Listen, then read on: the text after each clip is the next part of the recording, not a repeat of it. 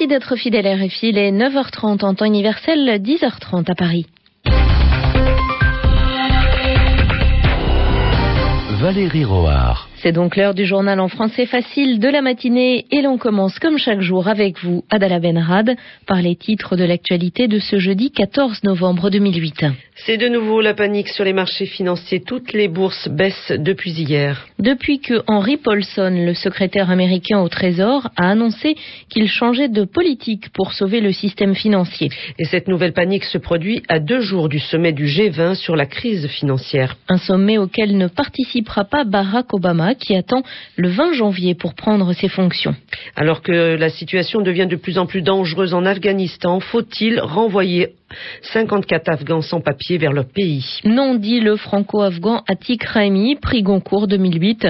La France doit leur laisser leur chance. En France, Ségolène Royal a bien envie de diriger le Parti socialiste. Elle le dit elle-même. Mais en revanche, elle ne dit toujours pas si elle va être candidate alors que le congrès du Parti socialiste s'ouvre demain à Reims. RFI, le journal en français facile. Il n'a fallu qu'une petite phrase pour remettre la panique dans les milieux financiers. Cette petite phrase, c'est celle d'Henry Paulson. Hier, le secrétaire américain au Trésor a annoncé qu'il changeait totalement de politique pour lutter contre la crise financière. Le gouvernement américain ne va plus racheter les activités qui perdent de l'argent dans les banques. C'est pourtant pour cela que le Congrès avait accepté de voter un plan d'aide de 700 milliards de dollars. Il préfère maintenant mettre de l'argent dans le capital des banques. Explication avec vous, Zéphirin Quadio. Oui, il n'est plus question de racheter les créances douteuses des banques comme prévu au départ. En plus des prises de participation dans les plus grands établissements bancaires du pays, le gouvernement fédéral va désormais soutenir les consommateurs américains endettés. L'État va maintenant aider les organismes de crédit. En effet, 40% du crédit sur le territoire américain provient d'établissements financiers qui ne sont pas des banques. L'objectif est de redynamiser la consommation et donc de relancer l'économie. Concrètement, il s'agit de faciliter l'accès au crédit aux ménages, aux étudiants et aux entreprises. Pour l'instant, l'industrie automobile en difficulté n'est pas concernée par ces aides, mais le Congrès envisage de modifier la loi pour permettre au Trésor de soutenir les constructeurs automobiles. Toutes ces mesures pour relancer la consommation s'ajoutent à celles prises hier pour aider les propriétaires menacés de saisie immobilière. Plusieurs millions d'Américains pourraient ainsi voir leurs prêts renégociés. Zéphirin Quadio. C'est un changement total que les boursiers n'ont pas compris et du coup, c'est la panique sur les marchés financiers. Hier, à New York, l'indice Dow Jones a perdu 4,73%. Ce matin, la bourse de Tokyo a terminé en baisse de 5,25%. À Koweït, un tribunal a donné l'ordre d'arrêter le marché pour arrêter les pertes. Et à Moscou, les deux bourses chutaient encore ce matin dès l'ouverture du marché. Après des semaines de crise boursière, la crise est maintenant économique. L'Allemagne, qui est la première économie de la zone euro annonce qu'elle est en récession. Son produit intérieur brut a baissé au cours des six derniers mois. Et pendant ce temps, le pétrole continue de baisser, de baisser et encore de baisser. Le baril de pétrole brut est maintenant autour de 55 dollars le baril contre près de 150 dollars cet été. Il continue de baisser alors que l'OPEP, l'organisation des pays exportateurs de pétrole, parle déjà de baisser encore sa production justement pour faire remonter les prix. C'est donc dans ce contexte très difficile que s'ouvre samedi à Washington le premier sommet international sur la crise financière. Un sommet du G20 avec donc les 20 pays les plus riches de la planète. Le Japon va proposer une aide financière au Fonds monétaire international. L'ensemble des pays vont demander une meilleure surveillance des marchés financiers. La France, elle, va demander un gouvernement économique de l'Union européenne, ce que de nombreux pays ne veulent pas. Et autour de la table, Valérie, il y aura un grand absent. C'est Barack Obama, le président élu des États-Unis, ne rentrera à la Maison Blanche que le 20 janvier. Et d'ici là, il l'a dit, c'est George Bush qui est encore président et il le laisse faire. Donnez-le du. Ce sera le grand absent de ce sommet Barack Obama et pour cause, il n'est que le futur président des États-Unis. Celui qui gouverne jusqu'au 20 janvier, c'est George Bush. Barack Obama ne veut évidemment pas se sentir lié par les décisions que pourrait prendre son prédécesseur. Ce sera plus facile pour lui, après, de reprendre le dossier et de le gérer à sa manière. En outre, les deux hommes veulent éviter de présenter devant leurs collègues chefs d'État l'image d'un pays en pleine hésitation. Si Barack Obama participait à cette réunion et se taisait, il aurait l'air d'approuver George Bush. Mais s'il affichait publiquement ses désaccords en plein sommet de chef d'État, ce serait évidemment désastreux. C'est donc l'administration actuelle qui gère le dossier.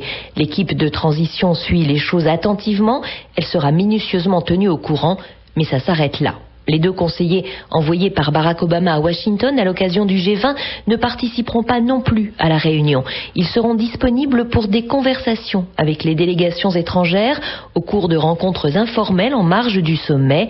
Aux États-Unis, il n'y a qu'un président à la fois, a expliqué dans un communiqué l'un des proches conseillers de Barack Obama. Donna du Washington RFI.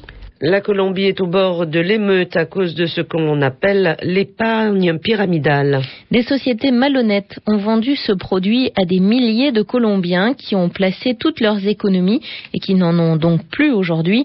Ils sont tellement en colère que le gouvernement a dû imposer le couvre-feu dans cinq villes du sud-ouest du pays. En République démocratique du Congo, les rebelles de Laurent Kunda euh, continuent d'avancer. Ils ont avancé de 20 km et sont maintenant tout près de la ville de Kanyabayonga. C'est une ville très importante car elle permet d'arriver à une grande partie de la région du Nord Kivu. Selon les rebelles, ils ont avancé sans combattre. L'armée régulière avait déjà fui. Au Pakistan, il y a eu ce matin un enlèvement. La voiture d'un diplomate iranien a été attaquée par des inconnus dans le nord-ouest du pays. Le diplomate iranien a été enlevé et son chauffeur tué. Ça s'est passé tout près de l'endroit où hier un Américain qui travaillait pour une organisation humanitaire a été tué ainsi que son chauffeur. Un nouvel attentat s'est produit ce matin en Afghanistan. Un camion piégé a explosé au passage d'un convoi militaire sur la route qui mène à Jalalabad, la ville à la frontière avec le Pakistan. 20 Afghans ont été tués et un soldat américain. Il y a également près de 70 blessés. Pour la seule journée d'hier, il y a eu deux attentats à Kandahar et à Helmand. Et dans ce contexte, faut-il renvoyer des réfugiés afghans sans papier vers leur pays? La question se pose car 54 Afghans ont été arrêtés en France alors qu'ils cherchaient à passer clandestinement en Grande-Bretagne.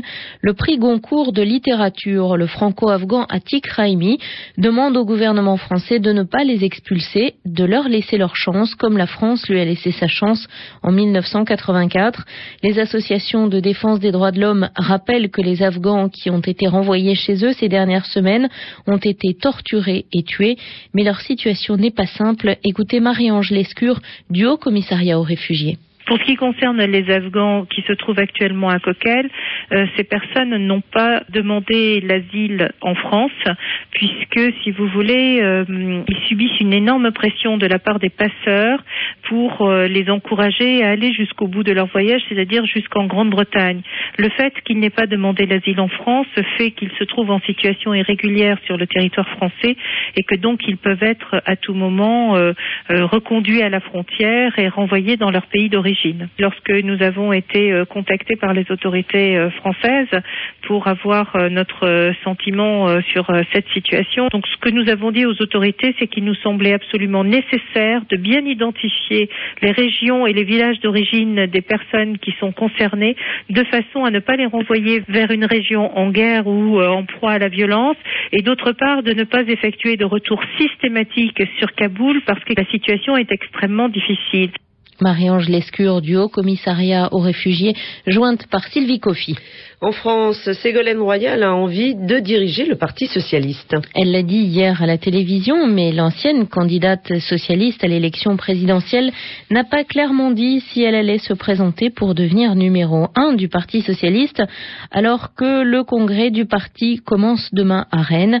Elle pourrait d'ailleurs avoir du mal à avoir la majorité, car Benoît Hamon, qui dirige lui la partie la plus à gauche du Parti socialiste, annonce qu'il est proche d'un accord avec Martine Aubry. On connaît maintenant tous les clubs qui iront en quart de finale de la Coupe de la Ligue de football. Le Paris Saint-Germain et le Havre se sont qualifiés hier soir. Le PSG a battu Nancy au Parc des Princes 2 à 0 et le Havre a gagné face à Rennes 2 à 1. Et ce qui donne comme affiche pour les quarts de finale Lens Paris Saint-Germain, Nice Le Havre, Metz Vannes et Bordeaux Châteauroux. Les matchs auront lieu les 13 et 14 janvier prochains. RFI, les 9h40 en temps universel, 10h40 à Paris. Je vous rappelle que vous pouvez lire ou réécouter ce journal en français facile sur notre site www.rfi.fr.